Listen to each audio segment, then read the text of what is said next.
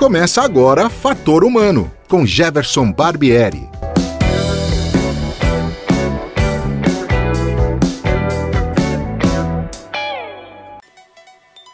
Olá, hoje é dia 25 de setembro de 2020 e o Fator Humano está no ar. O meu entrevistado de hoje é um especialista em energia e mudanças climáticas.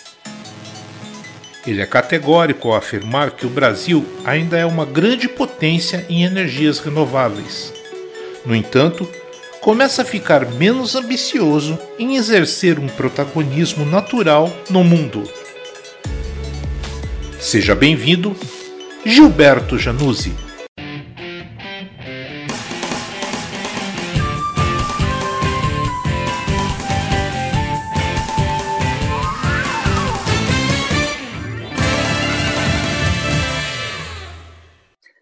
Obrigado, Jefferson, e agradeço a oportunidade e também uh, a audiência né, do seu podcast, né, em ouvir um pouquinho do que eu fiz. Januse, uh, exatamente 20 anos, né, foi no final do ano 2000, você escreveu um livro intitulado Políticas Públicas para Eficiência Energética e Energia Renovável no Novo Contexto de Mercado. Foi uma análise da experiência recente né, dos Estados Unidos e Brasil à época. Eu tive a oportunidade, o prazer de escrever uma resenha dessa obra né, para a revista Eletrônica Consciência, que é editada pelo Labjor. Né, e nela eu dizia que a leitura era obrigatória, porque tinha em seu conteúdo uma importante organização de ideias visando incentivar o setor energético a duas práticas importantes. Primeiro, uma maior participação de fontes renováveis dentro da nossa matriz energética, e segundo, maiores esforços no sentido de economizar o consumo de energia elétrica. Decorrido esses 20 anos, Januzzi, o que, que surtiu efeito de verdade? Olha, então, é, naquela época, né, o Brasil estava começando, ou iniciando, né, a, a, colocar em prática um plano de privatização né, da, da, do setor é, energético. Um, e é, nos preocupava, né, na, na época, é, essas, exatamente esses dois pontos, né? a questão de eficiência energética e de fontes renováveis. E na época, né, eram uh, coisas ainda muito é, incipientes, né? É, e um, quando a gente, né, então havia um risco desse tipo de, de, iniciativas ou de investimentos nunca acontecerem, né? Porque é, a, a mesma questão ambiental há 20 anos atrás era, era muito menos significante né, do que é hoje. Mudança climática, por exemplo, nem era, não estava no radar de quase ninguém. Né? E, é, e esse livro foi feito, é, na verdade, foi um baseado na minha tese de livre docência, onde eu estava tentando é, colocar a questão de, dos dos benefícios públicos né, que o setor energético é, proporciona, né, como né, menor poluição, né, que as fontes renováveis é, podem trazer, é, baratear energia, né, ter inclusão social, né, que é outra coisa que o mercado né, não necessariamente estaria enxergando. Então, foi essa a, a intenção desse livro. Um, o Brasil criou alguns fundos, né, os fundos setoriais para pesquisa e desenvolvimento. Está ah, uma outra área, né, que, que a privatização poderia colocar em risco, né, que seria como fazer, continuar a fazer investimentos no setor de energia, né, é, num ambiente que era privado, competitivo, né, onde as pesquisas seriam muito mais pesquisas corpora, da própria corporação. Um, progresso, sim, né? Houve muito progresso e a gente pode falar isso muito mais globalmente, né? Hoje em dia, fontes renováveis é, é uma realidade, né? É, solar começa a ser uma realidade cada vez maior aqui no Brasil, eólica já é, já é competitivo. Então, houve né, bastante progresso é, e muito é, motivado por movimentos mais globais. Né? O Brasil teve avanços e teve retrocessos. Né? É, infelizmente, no momento, algumas coisas estão retrocedendo, né? especialmente na área ambiental e de mudança do clima, né? onde energia é um componente importante, mesmo no Brasil. E, e, quando você fala, infelizmente, desse retrocesso, quer dizer, ele vem de cima para baixo, né? Quer dizer, a, a, a, eu não sei se eu posso falar em, em inexistência de políticas públicas, mas é, não se ruma para um avanço. Pelo, pelo que eu entendo, a gente não está rumando para um avanço nesse sentido. Né? É, o, o Brasil deixou de ser um protagonista. O Brasil é uma grande potência em energia renovável, né? Ele, ele, apesar de tudo, ainda é né? É, a gente é, começou a ficar menos ambicioso. Né? O Brasil era protagonista, por exemplo, no debate climático. Né? É, em todas as COPs, o Brasil tinha é, uma posição mais, mais de avant-garde. Né? É, nós nos retraímos. Né?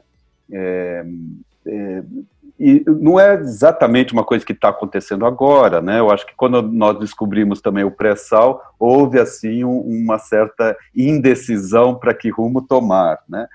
É, muito tentadora, né? Inclusive, mas é, a realidade dos fatos, né? Indica que, que já é um processo irreversível, né? As fontes renováveis, né? A solar, a, a, essa disrupção, né? Que houve no, no né, relacionado às tecnologias de energia é uma coisa irreversível. Né? Então, ou o Brasil realmente abraça isso, né, a digitalização da própria economia, né, ou nós vamos perder oportunidades bastante importantes, né, para continuar numa liderança. É, infelizmente. Januzzi, em 1984, voltar um pouquinho no tempo, né, a Unicamp implantou o núcleo de energia, né, o chamado Nuclener na época. Né? E uma das atividades principais desse núcleo foi desenvolver o dossiê Energia na Unicamp, né, que permitiu uma visão bastante clara de quem e o que estava sendo feito na área, no âmbito da universidade. Né? E acabou que, entre outras coisas, se levou à criação da área interdisciplinar de planejamento de sistemas energéticos, né? em que acabou sendo implantada na Faculdade de Engenharia Mecânica, né? É, porém com envolvimento de docentes e pesquisadores de outros institutos e faculdades. Em 92, acaba por, por se transformar no Núcleo Interdisciplinar de Planejamento Energético, NIP, que está aí até hoje, né? e do qual também você foi um dos coordenadores durante esse tempo, né? Como é que você avalia esse trabalho desenvolvido pela universidade ao longo das mais de três décadas, quase três décadas e meia, né? principalmente na formação de recursos humanos na área, Isso, é, eu acho que essa foi uma contribuição, está sendo, né? Continua sendo uma contribuição importante de uma universidade como a, a Unicamp, né? ela já teve a visão lá atrás, né, do, de que energia é, por excelência, um tema é, interdisciplinar, né, ele abarca não só aspectos técnicos, mas também econômicos, é, sociais, né, e, e, tem que ser entendido né, nessa complexidade. Né? Se a gente quer colocar alguma tecnologia para funcionar, não é só a tecnologia que interessa, é o usuário, né, é o sistema econômico onde isso vai estar funcionando. Né? Então, é, é, importante entender todo, todos esses é, componentes. E através do núcleo, né, que depois também ajudou a criar o curso de pós-graduação, né, e então o mestrado e logo depois o doutorado nessa área, é, possibilitou que a gente formasse muitos, da, muitos dos técnicos né, que estão é, não só em empresas, mas estão em firmas de consultorias, muitos já estão no exterior, trabalhando também em, em órgãos é, de governo ou internacionais, né? Temos vários dos nossos alunos em agências de regulação aqui no Brasil, em ministérios, né? Então, é, foi uma contribuição importante, né? Essa, e é um papel da universidade é, formar recursos humanos, né? Gente capaz de estar tá entendendo é, a evolução né, das tecnologias, a inserção delas né, nesse, nesse contexto é, socioeconômico cada vez mais complicado né, é, e, e, atuante. Então, eu acho que isso é, é, um, é, uma das boas histórias né, que a universidade tem, né, no, é, especialmente no campo da energia, é, e, e, em certa medida, o, o NIP é uma referência né, para várias outras universidades que também procuraram se inspirar né, nesse centro, é, no NIP, né, e o NIP né, tem prestado trabalhos, tem feito trabalhos importantes para governos, para empresas, uh, governo federal, para agências de regulação, e está aí, né? É, foi uma, é uma contribuição importante que eu também tenho bastante orgulho de, de ter participado. Vou fazer uma pergunta meio saia justa para você agora. Na verdade, hum. é o seguinte: é, você falou dessa inserção toda desses, desses alunos né, que saem formados no NIP, tem gente uhum. de universidades, enfim.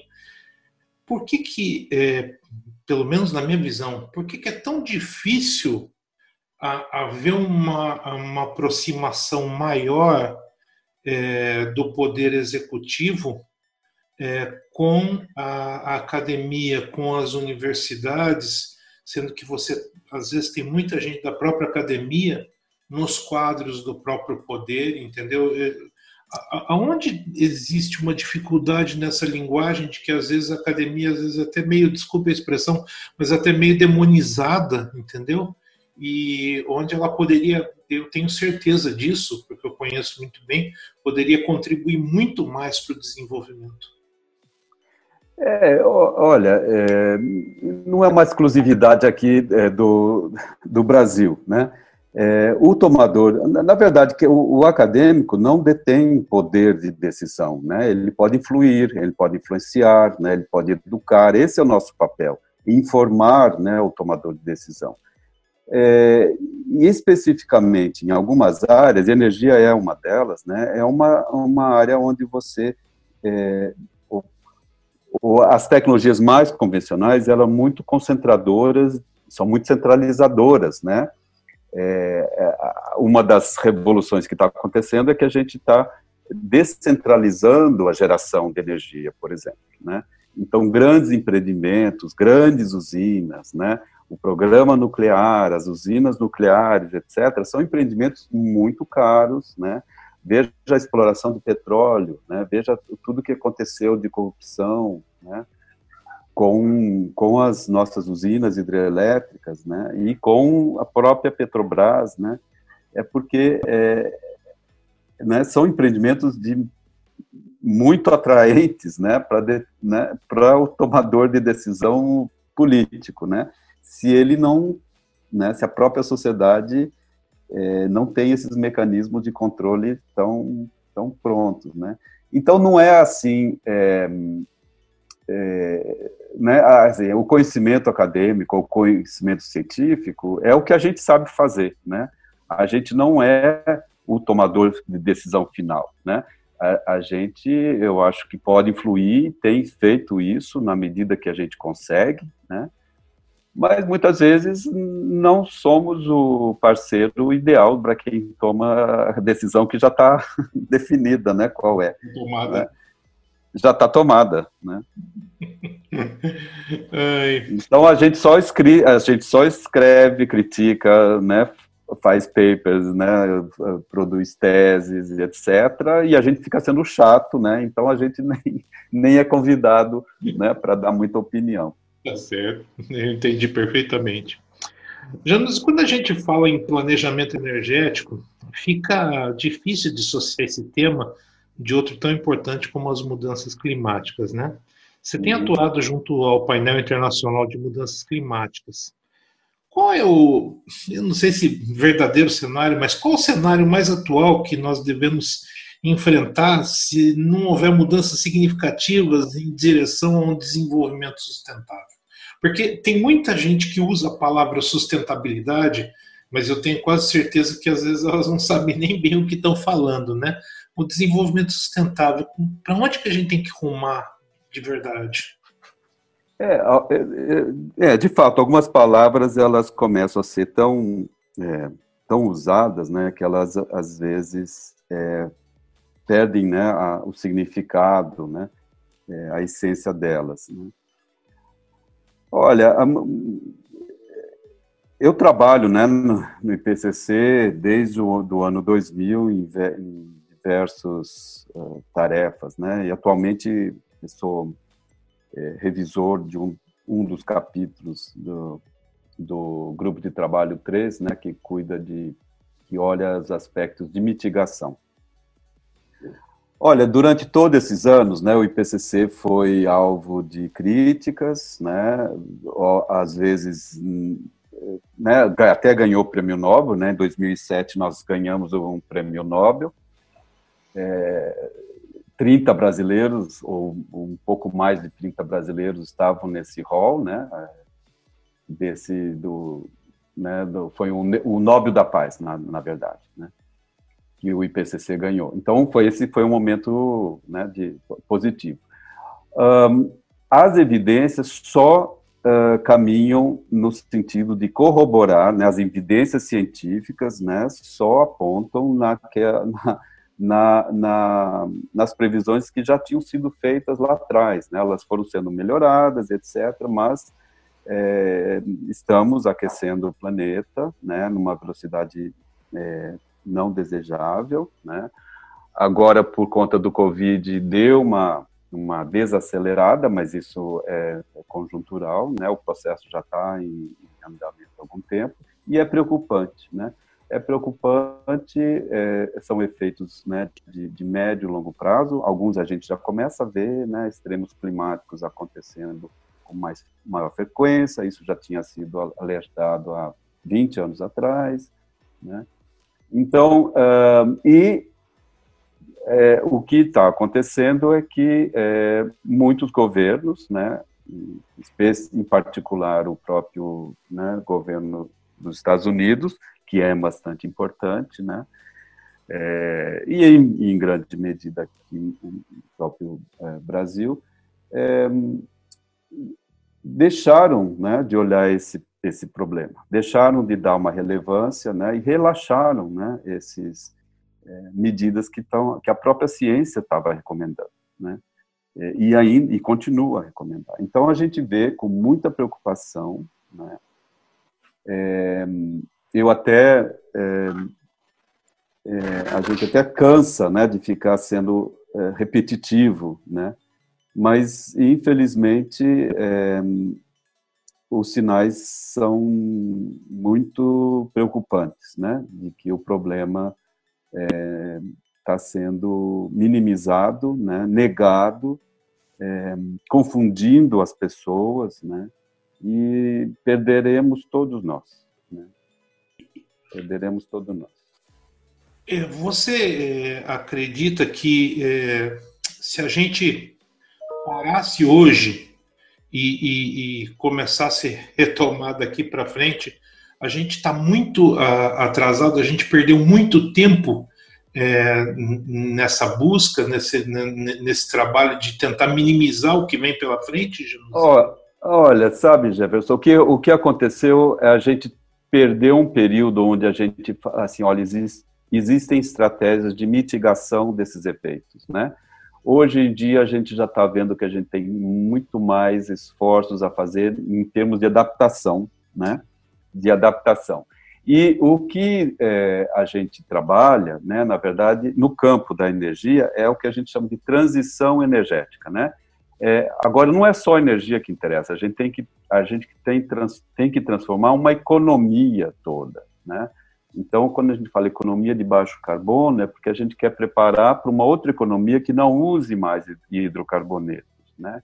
Que, que então é, são processos muito mais eficientes, né? A gente vislumbra, né, o surgimento do ou uma, um protagonismo maior, por exemplo, a, num primeiro momento de fontes renováveis, né? E lá na frente um o, até o, o, uma economia que use o, hidrogênio, né? uma economia baseada em hidrogênio. Mas é um longo processo, isso não vai acontecer de um dia para a noite, a gente tem que é, modificar muito da nossa infraestrutura, né? e é, é, são coisas caras, né? É, mas quanto mais cedo a gente começar, melhor, né? É, e a gente não pode perder muito tempo. Exatamente. Junto, é, junto com toda essa, essa, movimentação, nos últimos 20 anos também, é, aconteceu é, uma iniciativa muito forte que partiu principalmente do LabJOR na Unicamp, né? E de outras instituições, que foi a questão do jornalismo científico, né? Uhum. Como você enxerga o papel da divulgação científica é, atuando junto né, com esse trabalho tudo que vocês fazem? Quer dizer, é, quanto mais gente fala, quanto mais voz se dá a isso que é feito, é importante para divulgar ou, ou, e para conscientizar as pessoas, Gilberto? Ah, olha, sem dúvida, né? É, até, por exemplo, o próprio IPCC já percebeu isso há, há, há, muitos anos atrás, né? Onde a gente faz um relatório enorme de, sei lá, 4 mil páginas, né? E, e, tem um sumário executivo para tomadores de decisão, né? E quem trabalha nisso é, sempre são jornalistas, né? Sempre são os tradutores, né? Desse dessa linguagem complicada, né? Do, do, do cientista é, e traduz, né? Para uma linguagem que o tomador de decisão vai fazer, né? Ou que o usuário, né? Que o próprio um, é, consumidor, né? De energia precisa entender, né? Precisa é, se conscientizar. Então, é, a, a ciência avançou né, bastante e ela precisa se comunicar, né, porque um, é, tomar né, decisões baseadas em evidências científicas, né, elas tendem, né, não que necessariamente elas funcionem ou vão dar certo, mas elas tendem, não é, a ser melhores, né, do que outro tipo de decisão, né? Ela, ela neutraliza um pouco influência política, influência econômica, né? Quando você tem uma, um, né, um, um, uma evidência mais neutra, né, do ponto de vista é, técnico, né, de, comprova né, de comprovação. Né? Isso, ciência como um todo, seja na saúde, né, seja no campo da energia. Né? É, então, é super importante. Eu, eu, eu trabalho né, no programa de mudanças climáticas da FAPESP. Né? A FAPESP é um órgão que tem é, investido em pesquisas na área de mudanças climáticas, e lá nós temos uma jornalista, né, uma jornalista formada pelo próprio LabJOR, né, nos ajudando né, a, a e, e, não é uma divulgação para os cientistas, é uma divulgação para quem paga os impostos, né, que financia a FAPESP, uhum. né, é para que a gente consiga depois convencer lá o, o, os deputados, né, porque agora a próprios recursos da FAPESP estão sob risco né, de desaparecerem, né, assim como os recursos de pesquisa e desenvolvimento né, que no, no âmbito federal também tem o risco de, ser, de desaparecerem, né, e a gente, é, se a gente não informa o papel da ciência, como ela está ajudando ou como ela ajuda a resolver problemas, é realmente é o pior do nosso mundo. A gente tem que prestar essas prestar contas, né? E uh, esse profissional é o, é o nosso tradutor. Ele precisa entender o suficiente de ciência para poder explicar né, de uma maneira que é, a, a população que paga os impostos né, e, que, e que nos financia né, veja sentido nesse, nesse recurso. Né? É, então, é, é bastante importante né, o trabalho de de vocês. Legal. Você, você é, é professor aposentado do Unicamp, né? Apesar de ser uma, uma pessoa jovem ainda, é, mas continua colaborando, né? colaborando no NIP, no pós-graduação. O que, que, mais você está tá fazendo? Você está falando da FAPESP, do IPCC, mas eu sei que você Isso. é uma pessoa dinâmica, né? Pois é, é, eu acho que a gente aposenta para trabalhar mais, né? E ainda bem, ainda bem. Eu, eu, eu atualmente, eu desde, né, desde o ano passado, eu sou diretor técnico do programa é, de energia para o Brasil do Fundo de Prosperidade, que é um fundo do governo britânico. É, e o nosso é um programa de três anos, onde a gente está é, investindo 22 milhões de libras em, em é, pesquisa, desenvolvimento, e ações né, de âmbito de estudos né, na área de política energética e regulatória é, para o Brasil. Né? É, então eu tô assim e, e, é e é um programa que é muito interessante porque é um programa para transição energética, né? Onde a gente está é, é, tentando expandir mais ainda, né, o papel de fontes renováveis e de eficiência energética aqui no Brasil, né? É, então a gente tem, ah, nós vamos ter nove pilotos, né? Já estamos começando a fazer um piloto no Rio de Janeiro, uma favela. É, nós vamos ter nove pilotos aqui no Brasil e estamos fazendo estudos do, né, no âmbito de política energética e regulatório em, é, em biodiesel, na, na área de biodiesel, na área de é, resíduos para produção de biogás e de eletricidade, é, eólica offshore, né, que é uma outra área super é, importante aqui no Brasil. Então, aí, aí a gente está mais concentrado nos aspectos de melhorar a regulação, né, para que esse tipo de, de energia ou de investimentos né, comecem a ocorrer é, que mais solar, né, é, redes inteligentes e armazenagem de, de energia. Né? São essas áreas que a gente está é, fomentando através desse fundo e de cooperação com o Reino Unido e com as é, instituições brasileiras. Esse é o meu trabalho agora. É só dar um pouco de trabalho, né, Jonas? Só dá um pouco de trabalho. Mas a gente se diverte. Legal. É, eu sei que é uma coisa que você gosta, então provavelmente você isso. deve estar se sentindo muito bem com tudo isso. Januzzi, infelizmente a gente está seguindo para o final do programa. É, eu gostaria que, não exatamente uma mensagem, mas o que você falaria para as pessoas diante dos cenários que a gente está vivendo agora e com relação a, a mudanças climáticas, a tudo isso? Como é que as pessoas poderiam é, colaborar mais? Como é que a sociedade poderia se é, engajar mais nessa, nessa nesse trabalho é, para que a gente fosse aos pouquinhos mudando as atitudes e mudando o cenário?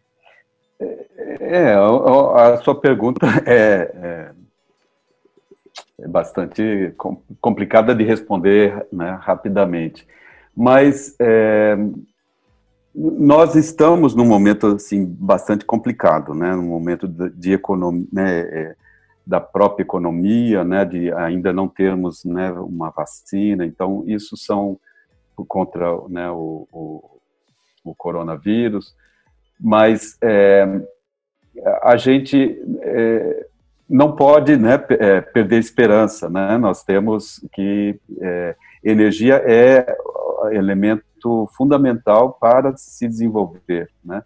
Um, mudanças climáticas é um problema que a gente tem que é, tem que resolver, tem que tem que olhar para isso como um, como um, um, desafio, né, que nós temos que que, que controlar. isso não é um, uma ideologia, isso não é um voluntarismo, né? Isso é o que a própria ciência está né, diagnosticando, procurando resolver, procurando dar soluções, né, não só técnicas, né, é, mas é, é, econômicas, né, sociais, e, e de novo, talvez uma coisa que a gente passe despercebido é a questão do próprio comportamento humano, né, a gente, é uma área que é super importante e agora começa a ter uma maior relevância, no campo né, de estudos de energia é o próprio comportamento. Né? É, não há tecnologia né, que resolva a, a, gente continuar mantendo padrões de vida é, né, do, dos Estados Unidos. Desenvolvimento não é você é, infinitamente buscar né, benefícios materiais. Existem limites aí, né? É, e, e, e, estilo de vida, comportamentos, né, são questões que a gente tem que começar a, a refletir, né, e, e, igualdade, né. Ah, uma coisa que eu não mencionei, que eu acho que é uma característica super importante do, do programa que eu mencionei, que eu tô, sou diretor é, técnico, é que nós estamos, todos os nossos projetos de transição energética, né, de fontes renováveis, tem dois componentes importantes, eles têm que ser socialmente inclusivos e olhar a igualdade de gênero, né? Interessante, então, bastante é, interessante. Isso, é, e, e, e, essa é a direção, né, que a gente gostaria que mudança, quer dizer, mudança climática, ela tem que atender isso, né, ela tem que ser inclusiva, tá certo? Senão a gente vai, é, alguns poucos países vão sobreviver, alguns poucos, dentro dos países, alguns poucos vão conseguir viver com certo conforto, né? Doenças vão se expandir, né? Se a gente não não tomar conta. Então, é, essa questão, o desafio, eu acho que é esse, a gente olhar para esse futuro de um modo mais inclusivo, né? E a gente é, olhar e quando eu falo é, diversidade é, e, é, igualdade de gênero, é entenda-se também como uma igualdade é, social, né, de diferentes etnias, né, diferentes países. É, o mundo cada vez está mais é, somos é, somos mais juntos, né? É, não não não existem tantas diferenças como a gente a gente precisa de todo mundo. O problema é global. Não adianta eu resolver se o meu vizinho também não resolver. Ótimo. Januse, parabéns pelo seu trabalho mais uma vez. Eu conheço você há muitos anos, sei da, da sua competência, do, do, seu potencial e agradeço imensamente você ter atendido a gente para bater um papo aqui no Fator Humano e dizer que a, a, a porta do, do podcast está aberta sempre que você precisar, é, conte conosco. Eu agradeço muitíssimo aí a oportunidade, é, é um prazer a gente é, conversar e passar algumas informações né, para os seus ouvintes. Muito obrigado, Jefferson. Obrigado, um abraço. Até a próxima. Um abraço muito grande. Até mais. Tchau, tchau. Tchau, tchau. Então é isso. Vocês ouviram hoje o professor Gilberto Januzzi, especialista em energia e mudanças climáticas, professor aposentado da Faculdade de Engenharia Mecânica da Unicamp. E nós voltamos na próxima semana com mais um assunto interessante, mais um, um entrevistado importante para falar um pouquinho das experiências pessoais para vocês. Um abraço a todos e até a próxima. Fator Humano volta numa próxima oportunidade. Até lá!